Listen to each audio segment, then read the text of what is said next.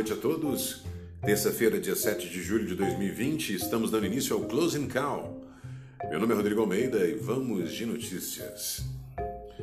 O Ibovespa fechou em queda nesta terça-feira e se distanciou dos 100 mil pontos após fortes expectativas se formarem na véspera, quando o índice superou os 99 mil pontos pela primeira vez desde 5 de março. A queda desta sessão foi puxada por bancos depois de acordo na reunião dos líderes do Senado para colocar em pauta, em agosto, o projeto de lei que limita os juros do cartão de crédito e do cheque especial. No noticiário macro, o presidente Jair Bolsonaro afirmou que está com coronavírus, o que impulsionou vendas no período da tarde na B3. Mais cedo, a bolsa já caía acompanhando a tendência internacional com um dado decepcionante da produção industrial na Alemanha, que cresceu 7,8% em maio, enquanto os economistas esperavam um avanço de 11,1%.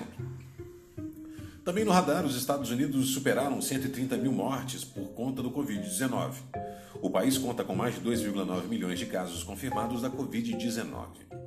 O Ibovespa teve queda de 1,19% a 97.761 pontos, com volume financeiro negociado de 25,429 bilhões. Enquanto isso, o dólar comercial fechou em alta de 0,63% a R$ 5,38 centavos na compra e a 5,38 reais na venda. Já o dólar futuro para agosto sobe 0,52% a 5,39 no aftermarket.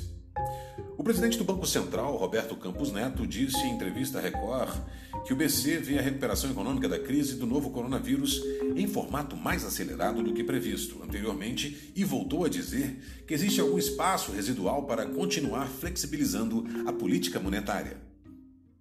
No mercado de juros futuros, o DI para janeiro de 2020 registrou ganhos de 5 pontos base a 2,95% o DI para janeiro de 2023 aumentou 5 pontos base a 4,5% e o DI para janeiro de 2025 avançou 8 pontos base a 5,63%.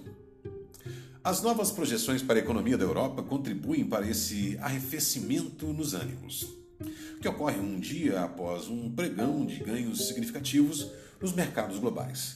A Comissão Europeia espera uma contração de 8,3% no produto interno bruto, PIB, das 27 economias da região, pior do que a projeção de queda de 7,4% feita em maio. Para 2021, se espera uma expansão de 5,8%, ante 6,1% dos números divulgados em maio. Esse foi o Close and Call. Muito obrigado pela audiência. Encontro todos vocês amanhã no Morning Call. Tenha uma excelente noite e até lá.